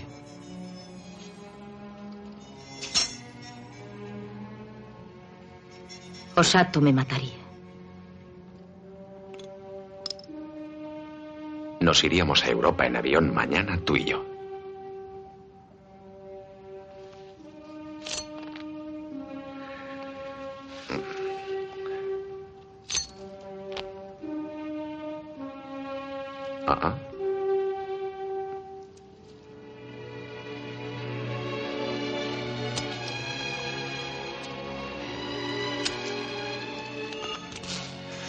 Que debo hacer por Inglaterra. Pues año 1967. Solo se vive dos veces. You only live twice. En el reparto, pues bueno, seguimos con Sean Connery, que está, ahora lo comentaremos después, pero sería eh, de momento y entre comillas la última película. Eh, y bueno, junto a él, pues eh, cabe destacar a todo el reparto que va de parte del grupo de, de su grupo secreto, ¿no? Desmond Llewellyn, Lois Maxwell, Bernard Lee y hay que destacar a Donald Pleasence, que tiene aquí un personaje profundo y muy mítico. bueno, la historia, aunque James Bond en este audio que hemos escuchado nos habla un poquito acerca de- del plan que él intuye que tiene esa organización villana, ¿no? Eh, Spectra. Eh, realmente no va desencaminado, pero no es a ciencia cierta el plan como tal hasta que lo descubrimos, ¿no? Y es que eh, si vemos el principio de la película, que a todo esto hay que comentar que en esta ocasión eh, no hay una misión eh, de inicio, digamos, decorativa, que no tenga nada que ver, sino que empieza al grano directamente. Eh, ¿Queréis comentar qué es lo que ocurre para meternos en faena, Antonio, Pablo? Vale, pues eh, básicamente lo que ocurre es que hay una, una nave espacial, en este caso la primera vez creo que es rusa, que va por el, por el espacio tan contenta, destino a no se sabe dónde, y aparece otra nave espacial más gorda, con uno al, al son de unos acordes impresionantes de John Barry, que aquí todo hay que decirlo, está pletórico, está que se sale el tío y se la zampa. Es decir, se zampa la nave espacial y, y así termina la primera parte. Sería ahí un pifostio del 15. Los rusos le echan la culpa a los americanos, los americanos no, no saben de qué va el tema. Y eh, eh, todo, el, todo el tema este encadena con otra misión de, de James Bond, que está ya haciendo sus cosillas con una, con una señorita oriental hasta que de repente pues eh, eh, están los dos retozando en la cama la cama se de pronto se, es una trampa que, que lo engulle también y entra otro tío y le mete cuatro tiros y lo siguiente es que James Bond la ha diñado o sea empieza hay que reconocer que, la que empieza por todo lo alto Sí, señor. Y, Sí. y ya a partir de ahí se abre esa composición musical con el tema de Nancy Sinatra, que la verdad que es una maravilla. Al igual que toda la banda sonora, como tú bien has dicho, porque la verdad que los acordes que, que dan paso a toda esa escena espacial Mm. y todos esos momentos de tensión, pues la verdad que son maravillosos. Y a mí que, Dante, perdona, Sí. a mí que el- los acordes esos, no sé, ese momento, esa banda sonora me recuerda, me hace Robbie- recordar... a Robbie Williams. ¡Hala, hala! Al otro. A. No sé, me, me hace pensar en los increíbles, no sé por qué. Eso te recuerda a Robbie Williams y Millennium, no me jodas. Venga ya. Sí, Que sí, pero, coño. Pero debería de ser al revés. Los Sí, increíbles claro, te debería de recordar. es que a Los. Increíbles la ahí ya aquí no está totalmente John Barry eso es así un homenaje que te cagas así al cine de espías clásico Sí, sí, sí, sí. Bueno, pues llegados aquí hasta este punto, pues nada, la película sigue su curso y bueno, mm, a nivel general, ¿os ha gustado más o menos que la anterior? Recordemos que la anterior fue Operación Trueno y esta era una película muy muy eh, marítima, muy submarina Mm. y en este caso pues hay un poco de todo, ¿no? Eh, ¿Qué os ha parecido? Yo me lo he pasado pipa con esta, sinceramente. Después de, de, de la sobredosis de agua de la anterior, que me, que me costó un huevo recuperarme, con esta me lo he pasado pipa. si hubiera sido cerveza ya te habías quejado menos ¿eh? Ya me habría- por, por supuesto, faltaría plus. Pero, pero oye, no- la verdad es que con esta me lo he pasado muy bien, me ha parecido muy entretenida. Tiene algunas cosas que, que bueno, pues que me hacen reír, eh, risa sana. No, yo no me río nunca de, o sea, cuando se lo merece, no me río de las películas para burlarme de ellas, pero es risa sana. Pero oye, eh, me, me, ha hecho gracia en más de una ocasión, sobre todo en cómo trata, insisto, yo es que siempre este tema- con este tema es que me quedo alucinado siempre, cómo trata de mero objeto sexual a las mujeres, es que es, es alucinante y en esta es una Sí. cosa, esta es, yo creo que todavía está más remarcado si es Sí. posible. Me Sí, quedo sí. con eso y Bueno, con... vamos.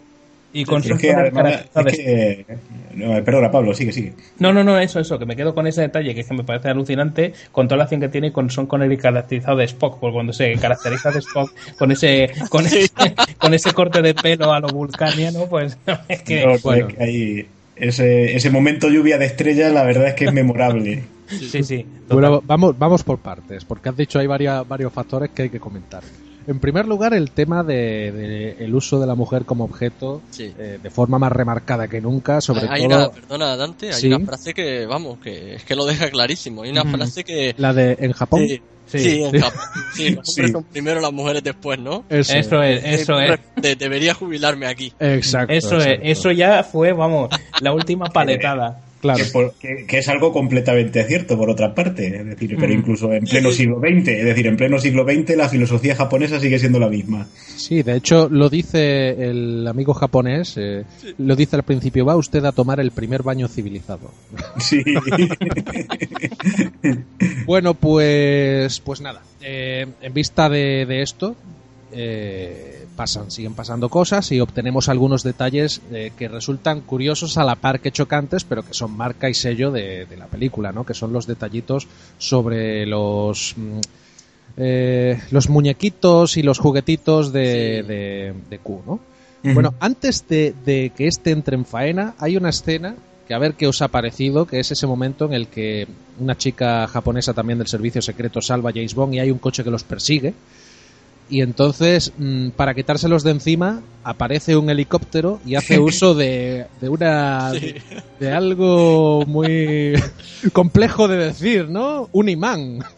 Sí, sí, hombre, un imán gordo. Es decir, hay que. Bueno, eh, Yo me lo tomé a cachondeo, eso, porque vamos a ver, eh, ya sabéis que yo soy muy dado a hacer pactos de ficción. Dije, bueno, pues vale, esto es James Bond, esto es un desvarío total y absoluto. Digo, pues me lo voy a creer, pero me hizo gracia. Además, como me hace gracia como lo, parece que los que van dentro del coche no se dan cuenta de que les están elevando hasta que ya están lo menos a medio kilómetro del suelo. Que empiezan a hacer aspavientos raros. Digo, coño, si es que te has levantado, es que la vas a diñar, es que ya la vas a diñar. Y se pone a hacer unos gestos que no, no sé, no, no, no. Hombre, porque estarían también pegados al techo por la arma y los anillos. Claro. Claro, claro. Claro. Sí, bueno.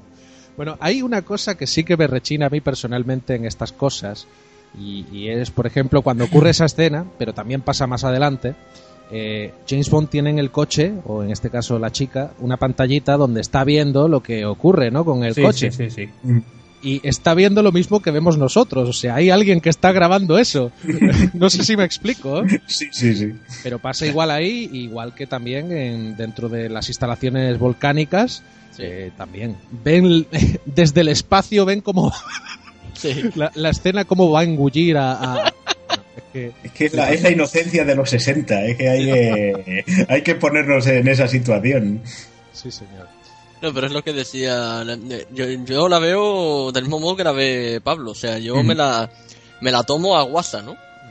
Porque me la tengo que tomar así. Es una película que no se no se toman se toma en serio a sí misma lo suficiente, lo suficientemente poco para que no caiga del todo en el ridículo. Pues Sí, sí. esperaba, llegar a diamantes para la eternidad ¿eh? Pero vamos, yo no me he tomado en serio de momento ninguna de las que hemos, de las que hemos hablado aquí. Yo me lo estoy tomando en plan, pues a diversión, cachondeo, porque esto a fin de cuentas es cine para entretenerme y divertirme. Tampoco, Ya, pero- no me he divertido con la anterior, porque me aburrí como una ostra, para que os lo voy a negar. Pero con esta es que realmente me lo he pasado Sí, bien, sí. porque pasé una película de la, de la época que es, eh, resulta que eh, estaba, eh, por ejemplo, la- las peleas cuerpo a cuerpo estaban, a mí me, pa- me ha parecido que estaban rodadas muy bien y con dinamismo, que muchas veces ya sabéis que eh, el cine de años atrás, sobre todo el de acción, pues mm, comparado con lo que tenemos ahora, que es todo vertiginoso y un torrente de efectos y movimientos fluidos de aquí para allá, la verdad es que me ha parecido bastante, bastante Sí. logradas. No, y la- No, además eso que... sí. No, perdón, Gerardo. Sí, sí. No, no, que las escenas de acción están tan bien hechas que, que hay una escena en la que salta James Bond desde, desde lo alto de un muelle Sí, sí, sí. y el cambio del especialista no se nota, ¿eh?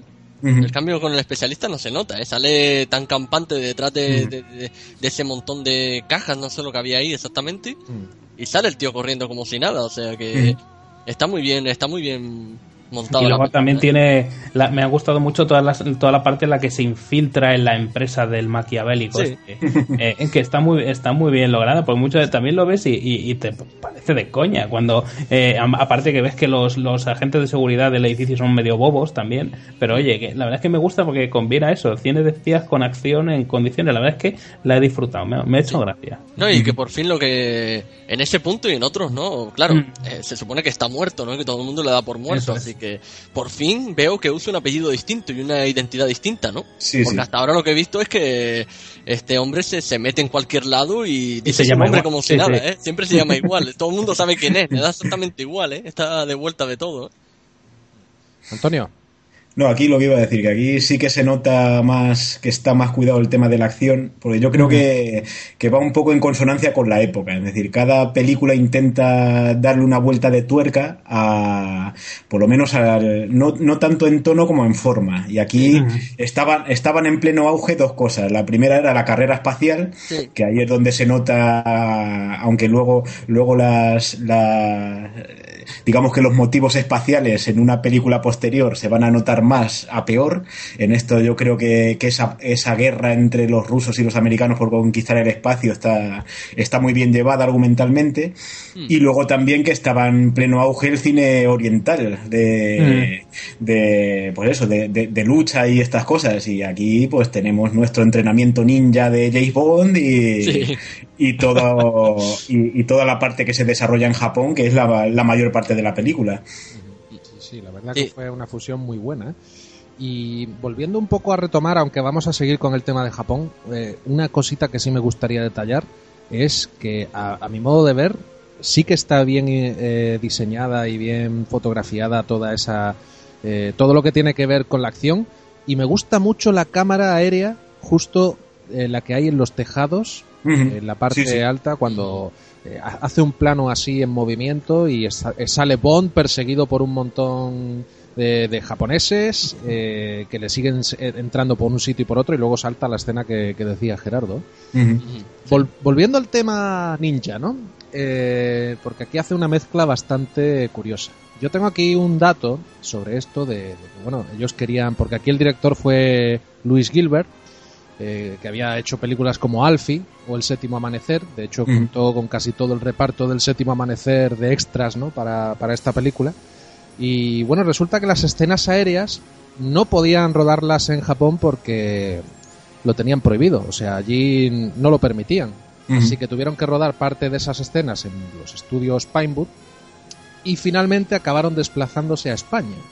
Y esto es algo que no lo sabe mucha gente, pero, pero está ahí, está registrado en algunos periódicos. Se fueron a rodar a Torremolinos. Toma ya. O sea, la ciudad sirvió mm, de cambio casi imperceptible para el espectador, ahí mezclando los campos, las montañas, el mar, ¿no? Y así que eso, fue la Costa del Sol el lugar escogido y a partir de ahí fue cuando Sean Connery se enamoró, que se hizo una casa en Marbella. Sí, sí. Sí, sí. Y pagó. Y pagó lo que tenía que pagar. Ya, ya no sé si lo pagará o no lo pagará. ¿eh? bueno, eh, antes de seguir con detalles y curiosidades, que hay aquí unas cuantas, vamos a ir a escuchar la presentación del villano. Es muy breve, a ver qué es lo que cuenta y hablamos sobre él. Vuelvan a coordinar con el objetivo. Un nuevo tiempo para la nave objetivo acaba de ser recibido de los computadores. Ahora el tiempo es menos 17 y contando. Ha cometido un error, amigo mío. Ningún astronauta entraría en la cápsula llevando su equipo de oxigenación. Quítenle el casco.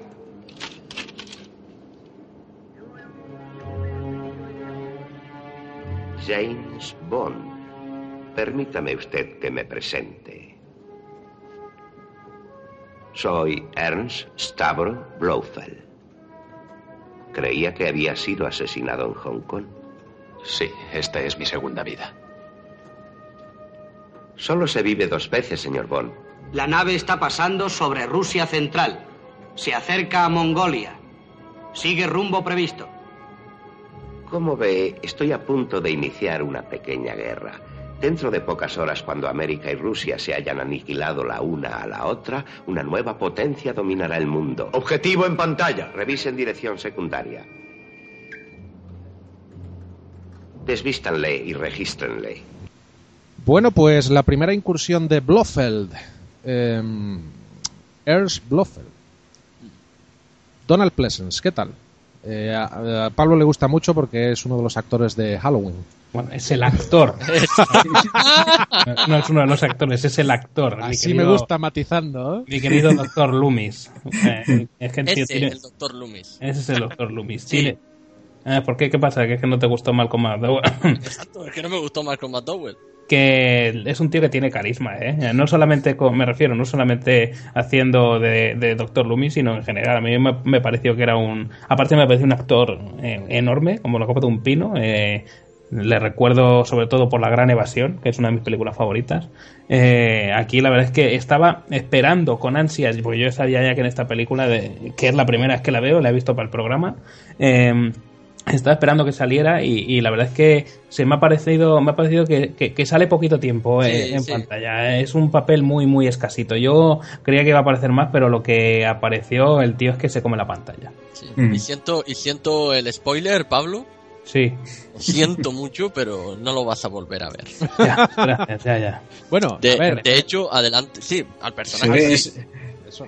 Al Sí, sí, pero personaje sí, pero no al actor. Sí, sí. No, de la hecho, el personaje sí. más adelante lo interpreta un actor que aparece en esta película. Charles Grey. Sí, exactamente. Pero claro, no le hagas más spoiler a Pablo porque No me- eso es por una razón. claro claro no me, no, me, no me revientes más películas por el amor de Dios Bueno, eh, a nivel general, ¿os gusta la actuación de Donald Pleasence? a mí sí Sí, sí, sí. Sí, a mí también. Está lo suficientemente. tiene, tiene ese punto de, de locura y de. Vamos, de, de villano sobreactuado que le sienta fenomenal. eso es villano sobreactuado tú lo, lo has definido a, a- a la perfección eso es A mí, a mí toda esa parte en la que aparece Pleasence, toda la parte del volcán y demás, eh, claro, que esta película ya empieza a acumular una serie de, de diga, entre comillas, excentricidades, ¿no? Y una de ellas es el volcán, ¿no? Y excentricidades de las que, por cierto, se ríen en Austin Powers. Por eso, esta película sobre hay todo, que sobre verla- todo, sobre todo en esta película. Lo mejor es verla dos veces, una antes de Austin Power y otra después, porque Otra son vez. experiencias totalmente distintas. Yo estaba esperando que en algún momento en, eh, en, esa, en ese volcán se pusiesen a...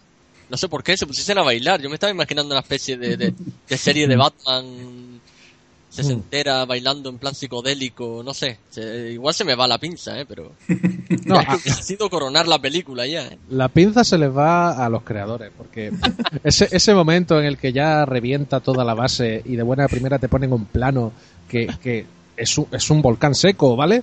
Y empieza a salir lava a chorreones. ¿De dónde?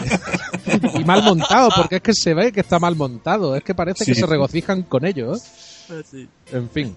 Bueno, eh, más datos, más datos. A ver, por ejemplo, yo tengo aquí una curiosidad, no sé si tenéis algo vosotros, con respecto a un accidente grave que ocurrió eh, mientras grababan esas escenas aéreas. Y es que uno de los fotógrafos estaba colgado de un, de un helicóptero para grabar unas tomas.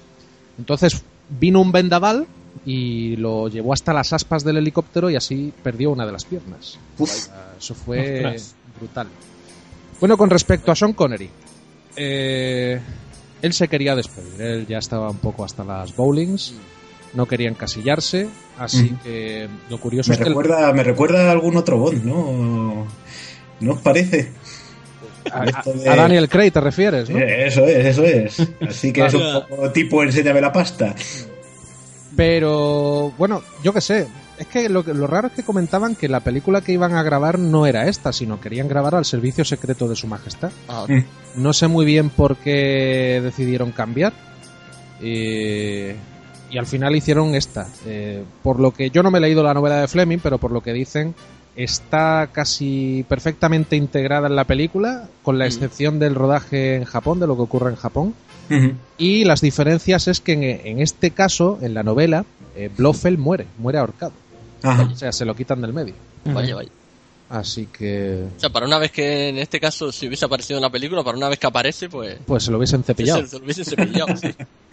Sí, bueno, de todas formas, ellos cogían las novelas, no las cogían de forma cronológica. No, no, no. no. Iban las que mejor le venían de presupuesto, pues dale, venga. bueno, y... ¿Qué más? ¿Algo más? ¿Qué os pareció el helicóptero de juguete? Eso es una, una curiosidad. ¿Os llamaba la pequeña Nelly o algo así? Pequeña ¿no? Nelly, sí. Sí, sí. es una monada, es una monería. Yo me lo llevaba para ir al trabajo, desde luego. Bueno, la pregunta, eh, esto yo sé que me vais a decir, no, hombre, pero estos son lances de la película. eh". Pero mi pregunta va, eh, a ver si sois capaces de responderme. ¿A qué van al espacio esas navecitas con dos tripulantes mm, por parte de Estados Unidos y de Rusia? ¿Qué es lo que van a hacer? Porque yo no me he enterado. No, a nada, a nada. Ah. Totalmente. Es decir, estamos en plena conquista del espacio y la cosa va de eso. Yo mando mi nave, yo mando la tal, y como tú me fastidias mi nave, pues aquí va- la vamos a tener entre los dos. es la excusa argumental, o sea, no. Exactamente. Es un McGuffin. Sí, es el McGuffin. Sí. Bueno, eh, para terminar vamos a ir a ese momento que citaba Pablo. Eh, la transformación de Sean Connery En eh, Spock. En Spock. Pero es que somos así, es decir, es que al final, dice, porque le dicen, te vamos a convertir en, en japonés. Y es que la forma de convertirlo en japonés es eso, pe- peinado para adelante y ya está. Y es que es lo único que hace, que dice, pues vamos, te parece un japonés lo que yo te diga. No solo eso, sino que le- lo que le ponen es una peluca, porque la tenían allí. Sí, eh, sí. Eh, Sí, sí. Luego, otra parte que se quedan con nosotros dicen: Bueno, es que los, los japoneses no tienen vello. Eh, te tenemos que afeitar, ¿no? Pero luego Mm. ni se afeita ni, ni Qué hostia. va. Va, con su pecho lobo como, como siempre. No llegaron a afeitarle si se las tiró a todas a la vez. Bueno, no es el primer caso, ¿no? De, de actores que, que hacen de otros personajes que son de otra raza, ¿no? Eh, Gerardo tiene ejemplos que yo sé que son jugosos y muy clásicos. Cítame algunos, ¿Quieres que te hable de Marlon Brando haciendo de mexicano? por ejemplo. Pero hay algunos más, más graves, ¿eh? Yo, re- Eh, yo recuerdo un John Wayne por ahí, ¿eh? Sí, sí, sí, sí. Uh, madre mía, John Wayne. Mm. No hacía de Gengis Khan, ¿no? De Sí, así, Khan, sí, madre mía. Gengis Khan, madre mía. Sí. Uf. Me, acaba de dar dolor de cabeza y todo. Mm. Bueno, en Madre este, mía. en este caso sí que la excepción vale, porque él se tiene que transformar, pero él es eh, inglés y punto. Pero en el caso de los citados, ellos ya interpretan a personajes que son de esa raza, lo cual tiene más, Sí. más poco perdón, ¿no? Sí, Sí. sí. Bueno, pues señores, el pollómetro para terminar. Bueno, eh, Yo una cosita. otra sí. cosilla. si- ah, venga, sí, sí, sí. Venga, seguid, es que yo hablo, pero no me, no me interrumpís y digo, pues no quieres decir nada, ¿eh? Es que es difícil, es que es difícil. Claro, que eh, bueno, destacaría dos cosas. Lo primero que, que me hace mucha gracia la uniformidad británica, porque los veías ahí en el en, en- en la marina, con su uniforme de la marina, con los pantaloncillos cortos y los calcetines hasta las rodillas, y te daba un algo. Y de, pero, pero ¿esto qué es? ¿Esto qué es? Esto es muy poco serio, ¿eh? Y luego, eh, que eh, esta es por primera vez y no última, James Bond se casa. ¿eh? Que eso yo Sí. creo que es un hecho destacable. Sí, se sí, casa sí. ahí un poco de truqui, pero, pero se casa el hombre. La primera, la primera sería la primera de, de dos. Exactamente. Además Ajá. que en la, en la noche de boda se mosquea porque no hay coyunda, que yo creo que es la primera vez que le pasa en la, en la vida. Sí, sí, sí. Oye, pero, pero qué mal, tío. Yo, ese momento en el que, bueno, tendremos que dormir juntos, no, tú por separado. Y coge, estaba comiendo ostras y las deja. Se me ha quitado el hambre. Sí, sí. No tengo hambre. Ya ves. Y también me, me hizo mucha gracia la, la vuelta de tuerca que se le da aquí a- al tópico de, de la última voluntad de echarse un cigar. Que dice, ¿cuál es tu última voluntad? Echarme un cigar. Y entonces, pues gracias a eso, pues salva una situación Sí. un poco comprometida. Y, y lo curioso es que al final utiliza los truquitos del chino, no los del culo. Son los que le salvan el culo esta vez. Exactamente. Bueno, Pablo, Dime. Que a nivel general has disfrutado, ¿no? He disfrutado mucho, sí. Me ha gustado bastante. No sé, no, no sé si me vas a preguntar una nota o no. Estoy un poco, no sé, me, me lo tendría No, con el pollómetro tenemos. Pollómetro, claro. Pollómetro, bueno, pues estos son casi cuatro pollones, vamos a poner. Fíjate, porque me lo he pasado, me lo he pasado de pollón, o sea que sí. Casi, cuatro merecidos pollones. Gerardo. Pues mira, a mí lo tengo que decir, me, me ha parecido hasta ahora la más divertida y la mejor, la que más me ha gustado, ¿eh? Me lo he pasado pipa con ella, así que cuatro, cuatro pollones también. Joder, joder. Eso sí, eh, lo que quería destacar también, que no, no lo hemos comentado, es que al menos en esta, no sé, no sé los demás, pero yo al menos he visto un, me- un mejor trabajo de guion. Sea, la historia, Sí. lo que es la... es que en el la está un tal, un tal Roald Dahl, que no es ningún. Exactamente, era lo que, iba, lo que iba a comentar, sí, sí, señor. Está Roald Dahl, que me ha sorprendido a la hora de, de ver la, la ficha de la película. Mm. Bueno, Antonio, ¿cuántos? Yo cuatro también. Joder, Esta es de- sí, sí, esta es de, la- de las que más me divierten. Yo solo por eso, es decir, es que eh, además que hacía mucho tiempo que no la veía y, y me lo pasé, pero, pero como un enano. Es decir, es, es divertidísima la película, súper entretenida. Pues yo le doy dos pollones y medio. Uy, uy, uy. A ver, eh, es un aprobado, es un 6. Es que yo no sé, se os va la olla. Es que cuando, cuando veáis el pollómetro de la próxima película mío vais a flipar. Bueno, es que, es que no, va a llevar- no va a llegar ni a pollón lo que le des a la siguiente, me lo temo. Me lo temo. No, no, no, No, no, todo sí lo va a dar. contrario, Sí, todo sí, lo sí, contrario. sí, ¿eh? Sí, sí. Bueno, bueno. Bueno, pues... Y al actor, y al actor directamente le mete todos los pollones. Bueno, ya hablaremos de eso, que, Sí. que hay tema para rato. Vamos a terminar con, con este tema, el You Only Live Twice, de Nancy Sinatra. Que bueno, eh, para los más jóvenes, de seguro que los acordes le sonarán, ese leitmotiv de fondo, le sonará al Millennium de Robbie Williams. Sí, sí. Es verdad. es- Mala leche sí, sí. tiene el tío. Hombre, ¿por qué te ríes? Mala leche, ¿no? Hay- Es que No, si no. no, Porque me recri- me ha recriminado antes, por decirlo, por eso me río, porque me ha recriminado antes de forma vil. Pero sabía por qué lo decías, tío. Es que. Pero ¿cómo vas a destacar eso por encima de. En fin. En fin, pa. Bueno, no sé de qué habláis, pero luego ya me lo comentáis. Bueno, el caso es que el tema de Robbie Williams eh, tenía un vídeo que era homenaje a James Bond. La verdad que estaba genial, al igual que la canción. Pero vamos a escuchar el tema principal, el You Only Live Twice. No sé cómo vamos de tiempo. Si vamos bien de tiempo, pues dejamos luego el de Robbie Williams, ¿os parece? Bien. Bueno, Sí. pues vamos a terminar, señores. Eh, Antonio Santos, muchas gracias. Un placer, como siempre. Gerardo Medina, gracias. Adiós a todos.